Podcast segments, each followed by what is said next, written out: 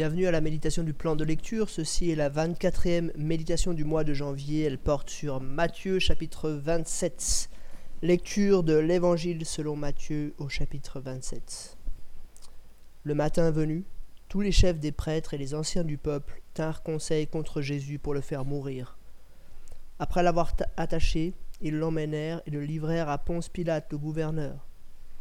Alors Judas, celui qui l'avait trahi, voyant qu'il était condamné, fut pris de remords et rapporta les trente pièces d'argent au chef des prêtres et aux anciens en disant J'ai péché en faisant arrêter un innocent.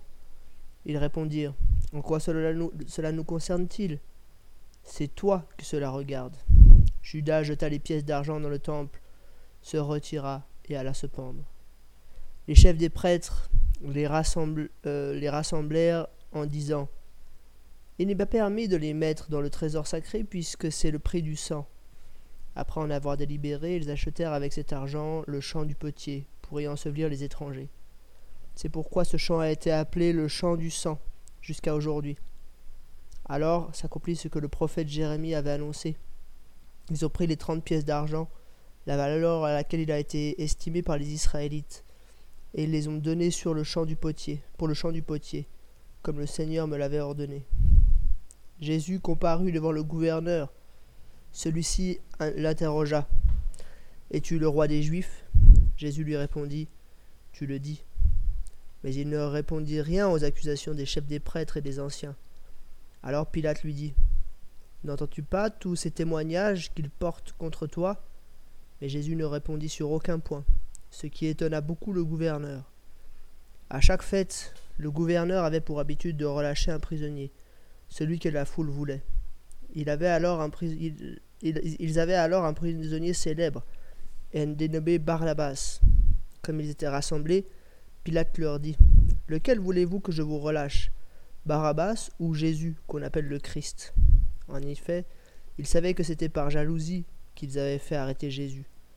Pendant qu'il siégeait au tribunal, sa femme lui fit dire N'ai rien à faire avec ce juste, car aujourd'hui j'ai beaucoup souffert dans un rêve à cause de lui. Les chefs des prêtres et les anciens persuadèrent la foule de demander Barabbas et de faire mourir Jésus. Le gouverneur prit la parole et leur dit Lequel des deux voulez-vous que je vous relâche? Ils répondirent Barabbas. Pilate répliqua Que ferais-je donc de Jésus qu'on appelle le Christ? Tous répondirent Qu'il soit crucifié. Mais quel mal a-t-il fait? dit le gouverneur. Ils crièrent encore plus fort Qu'il soit crucifié. Voyant qu'il ne gagnait rien, mais que le tumulte augmentait, Pilate prit de l'eau, se lava les mains en présence de la foule et dit Je suis innocent du sang de ce juste, c'est vous que cela regarde. Et tout le peuple répondit Que son sang retombe sur nous et sur nos enfants. Alors Pilate leur relâcha Barabbas, et après avoir fait fouetter Jésus, il le livra à la crucifixion. Les soldats du gouverneur conduisirent Jésus dans le prétoire, et rassemblèrent toute la troupe autour de lui, et lui enlevèrent ses vêtements, et lui mirent un manteau écarlate. Ils tressèrent une couronne d'épines qu'ils posèrent sur sa tête, et lui mirent un roseau dans la main droite. Puis, s'agenouillant devant lui, ils se moquaient de lui en disant Salut, roi des Juifs. Ils crachaient sur lui, prenaient le roseau et le frappaient sur la tête. Après s'être ainsi moqués de lui, ils lui enlevèrent le manteau, lui remirent ses vêtements, et l'emmenèrent pour le crucifier. Lorsqu'ils sortirent, ils rencontrèrent un homme de Cyrène appelé Simon, et le forcèrent à porter la croix de Jésus. Arrivé à un endroit appelé Golgotha, ce qui signifie lieu du crâne, ils lui donnèrent à boire du vinaigre mêlé de fiel. Mais quand il l'eut goûté, il ne voulut pas boire. Ils le crucifièrent, puis ils se partagèrent ses vêtements en tirant au sort, afin, que s'accomplisse ce que le prophète avait annoncé. Ils se sont partagés mes vêtements, et ils ont tiré au sort mon habit. Puis ils s'assirent et le gardèrent. Pour indiquer le motif de sa condamnation, on écrivit au-dessus de sa tête Celui-ci est Jésus, le roi des Juifs. Avec lui furent crucifiés deux brigands, l'un à sa droite et l'autre à sa gauche. Les passants l'insultaient et secouaient la tête en disant Toi qui détruis le temple et qui le reconstruis en trois jours, Sauve-toi toi-même. Si tu es le Fils de Dieu, descends de la croix. Les chefs des prêtres avec les spécialistes de la loi et les anciens se moquaient aussi de lui et disaient Il en a sauvé d'autres, et il ne peut pas se sauver lui-même. S'il est roi d'Israël, qu'il descende maintenant de la croix et nous croirons en lui. Il s'est confié en Dieu, que Dieu le délivre maintenant s'il l'aime. En effet, il a dit Je suis le Fils de Dieu. Les brigands, crucifiés avec lui, l'insultaient, eux aussi de la même manière. De midi jusqu'à trois heures de l'après-midi, il y eut des ténèbres sur tout le pays. Vers trois heures de l'après-midi, Jésus s'écria d'une voix forte Élie, Élie, lama sabachthani c'est-à-dire Mon Dieu, mon Dieu, pourquoi m'as-tu abandonné? Quelques-uns de ceux qui étaient là, après l'avoir entendu, disaient Il appelle Élie. Aussitôt, l'un d'eux courut prendre une éponge qu'il imbiba de, de vinaigre. Il apporta un roseau et lui donna à boire. Mais les autres disaient Laisse donc, voyons si Élie viendra le sauver. Jésus poussa de nouveau un grand cri et rendit l'esprit. Et voici que le voile du temple se déchira en deux depuis le haut jusqu'en bas. La terre trembla, les rochers se fendirent, les tombeaux s'ouvrirent et les corps de plusieurs saints qui étaient morts ressuscitèrent. Étant sortis des tombes, ils entrèrent dans la ville sainte après la résurrection de Jésus et apparurent à un grand nombre de personnes. À la vue du tremblement de terre et de ceux qui venaient d'arriver, l'officier romain et ceux qui étaient avec lui pour regarder Jésus furent saisis d'une grande frayeur et dirent cet homme était vraiment le Fils de Dieu. Il y avait là bien des femmes qui regardaient de loin. Elles avaient accompagné Jésus depuis la Galilée pour le servir. Parmi elles figurait Marie de Magdala, Marie la mère de Jacques et de Joseph, et la mère des fils de, Zébédée. Le soir venu, arriva un homme riche d'Arimathée, du nom de Joseph, qui lui aussi était un disciple de Jésus. Il alla trouver Pilate et demanda le corps de Jésus. Alors Pilate ordonna de, le lui remettre. Joseph prit le corps et l'enveloppa dans un drain de l'impur et le déposa dans un tombeau neuf qu'il s'était fait creuser dans la roche. Puis il roula une grosse grande pierre à l'entrée du tombeau et s'en alla. Marie de Magdala et l'autre Marie étaient là, assises vis-à-vis -vis du tombeau. Le lendemain, qui était le jour de la préparation du sabbat, les chefs des prêtres et les pharisiens allèrent ensemble chez Pilate et dirent Seigneur, nous nous souvenons que cet imposteur a dit, quand il vivait encore, Après trois jours je ressusciterai. Ordonne donc que le tombeau soit gardé jusqu'au troisième jour, afin que ses disciples ne viennent pas voler le corps et dire au peuple il est ressuscité. Cette dernière imposture serait pire que la première. Pilate leur dit Vous avez une garde, allez-y, gardez-le comme vous le souhaitez. Ils s'en allèrent et firent surveiller le tombeau par la garde après avoir, fait, scellé la pierre. Jusqu'ici, la lecture de Matthieu chapitre 27.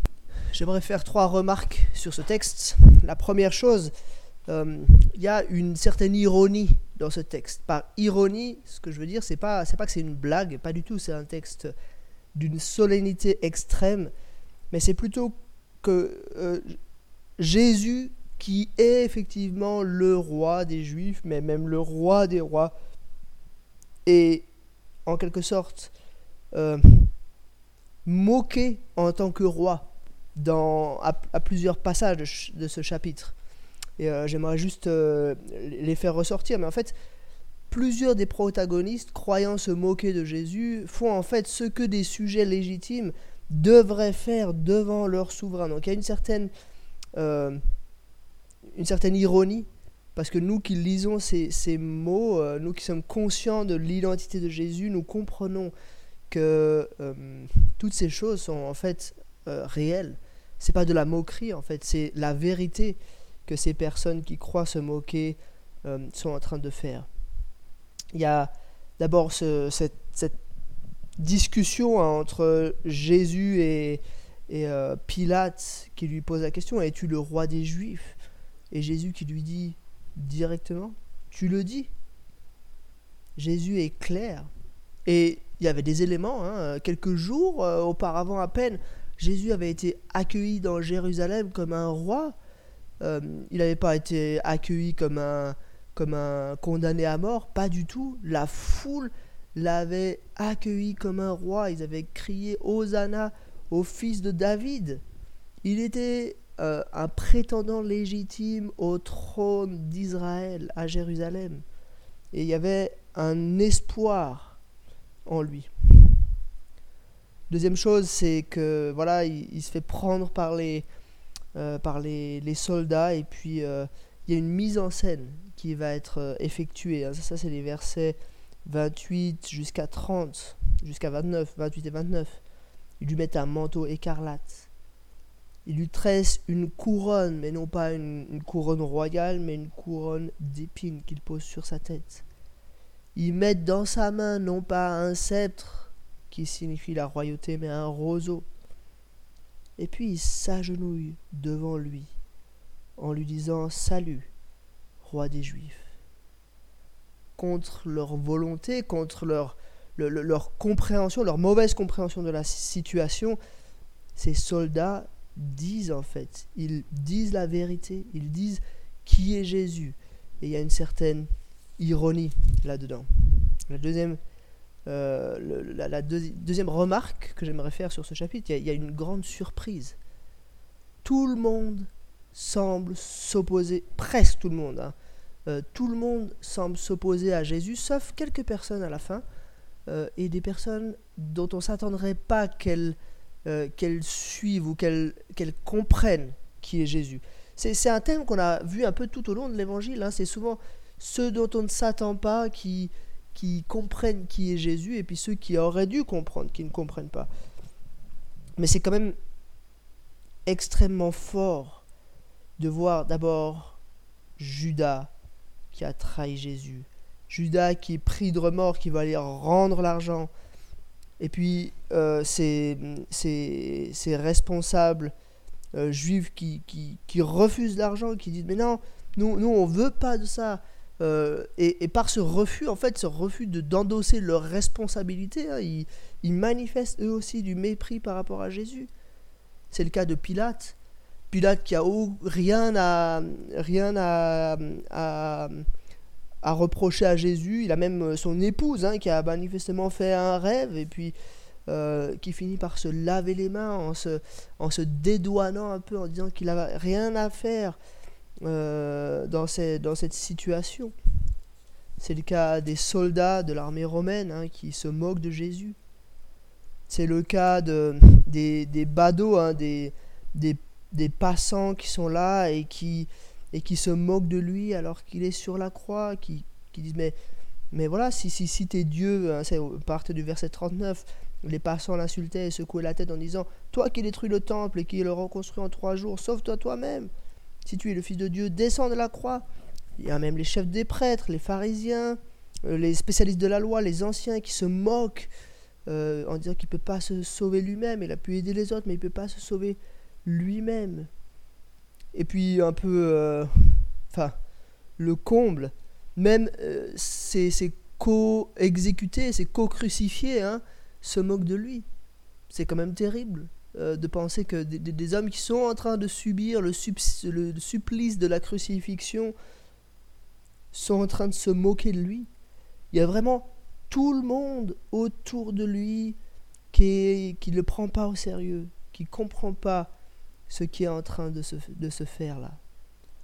C'est juste après la mort que quelques personnes ouvrent les yeux. Et c'est là qu'il y a, y a un petit peu une surprise. Hein. Le premier qui ouvre les yeux, c'est cet officier romain, au verset 54, et ceux qui étaient avec lui pour le garder. Ils voient l'évidence. Hein. Ils ont vu euh, les ténèbres, ils ont vu le voile, enfin peut-être pas qu'ils l'ont vu ça, mais en tout cas il y a eu le voile qui s'est déchiré, il y a eu tremblement de terre, des rochers qui se fendent, des tombeaux qui s'ouvrent, des saints qui ressuscitent et qui rentrent dans Jérusalem. Et puis il y a cet officier romain qui dit, en voyant ça, saisi d'une grande frayeur, qui dit, cet homme était vraiment le Fils de Dieu. Un officier romain, celui qui était le plus concerné par la crucifixion, celui qui était là pour garder euh, cette crucifixion, face à l'évidence, lui, il reconnaît qui est Jésus. Il y a des femmes qui sont là aussi, qui regardent de loin, qui ont suivi Jésus, des, disciples, mais on n'en a pas peut-être moins parlé jusque-là, parce que c'était des femmes, justement, et, mais elles sont là. Et puis, le dernier, c'est cet homme hein, euh, d'Arimathée, Joseph, qui était un disciple de Jésus. Mais lui non plus, on n'en a pas entendu parler jusque-là. Mais c'est lui qui va oser aller vers Pilate et demander le corps de Jésus pour pouvoir le mettre au tombeau. Donc voilà, cette deuxième remarque, euh, il y a une surprise dans ce, dans ce texte. Beaucoup d'opposition, de partout. Mais quelques personnes inattendues qui vont quand même comprendre qui est Jésus. La dernière remarque, la troisième, c'est euh, le, fait que c'est d'une manière quand même extrêmement claire. L'Ancien Testament annonce, il, il, pointe vers ce jour-là. Euh, il y a plusieurs prophéties qui sont mentionnées dans ce passage. Il y a une prophétie de Zacharie et il y a plusieurs citations du psaume 22. D'ailleurs, euh, quand Jésus dit Eli, Eli, lama sabachthani, c'est-à-dire mon Dieu, mon Dieu, pourquoi m'as-tu abandonné? Bien sûr, il dit ceci, il dit mon Dieu, mon Dieu, pourquoi m'as-tu abandonné? Mais, mais, mais à quoi fait-il allusion en fait? Il est en train de dire lisez le psaume 22. La première phrase du psaume 22, c'est ça. Mon Dieu, mon Dieu, pourquoi m'as-tu abandonné? Il est en train de dire, il n'y avait pas de numéro psaume à cette époque-là, on identifiait les psaumes par la première phrase de, des psaumes. Il est en train de dire, Jésus, lisez le psaume 22 et comprenez que c'est que c'est, c'est ce qui est en train d'arriver maintenant. Au verset 35, hein, ils se sont partagés mes vêtements, ils ont tiré au sort mon habit. Ça vient du psaume 22. Au verset 43, il s'est confié en Dieu, que Dieu le délivre maintenant s'il l'aime. Ça vient du psaume 22. Mon Dieu, mon Dieu, pourquoi m'as-tu abandonné? Ça vient du psaume 22. Et il y a encore beaucoup d'autres éléments qui ne sont pas cités ici, mais qui sont clairement euh, euh, présents dans la crucifixion, qui viennent du psaume, du psaume 22. Ce que Jésus est en train de dire, c'est vous qui lisez ce texte, vous qui lisez, euh, qui m'écoutez, mais aussi vous, à, travers les générations, qui lirez le récit de ma crucifixion, comprenez que ce qui est en train de se passer, c'est pas juste la crucifixion d'un innocent, c'est l'accomplissement de tout l'Ancien Testament, et en particulier du psaume 22 qui est tellement précis. Il faut mentionner aussi, bien sûr, dans cette perspective-là de, l'accomplissement de l'Ancien Testament, ce voile du temple qui se déchire. Je sais pas si on réalise l'énormité de la scène, mais j'aurais bien aimé être dans le temple il y avait peut-être des prêtres qui étaient en fonction, des gens qui passaient toute leur vie dans ce temple à se demander un petit peu qu'est-ce qu'il y avait derrière ce voile. Derrière ce voile, en fait, c'était pas un voile, hein, c'était un, énorme rideau extrêmement épais. Ce voile qui symbolisait la séparation d'avec Dieu, l'incapacité qu'a l'être humain de s'approcher de Dieu. Et tout à coup, au moment même où Jésus meurt, ce voile qui se déchire en deux du haut jusqu'en bas. Et ces, ces, prêtres qui étaient dans le temple ont pu tout à coup voir le lieu très saint de leurs yeux, ce qu'ils n'avaient sans doute jamais espéré pouvoir voir. Bien sûr, il n'y avait, rien à voir probablement derrière ce, rideau. Hein. On pense qu'il y avait le, le, temple avait été pillé déjà dans, dans, le passé, quelques siècles auparavant, et du coup il n'y avait peut-être rien à voir, mais disons, ils comprenaient la portée symbolique que ce, ce voile déchiré pouvait avoir. Le chemin vers Dieu était ouvert, la, la relation directe était possible. Voilà, c'était trois remarques sur Matthieu chapitre 27. Euh, et je vous dis à demain pour un nouvel épisode.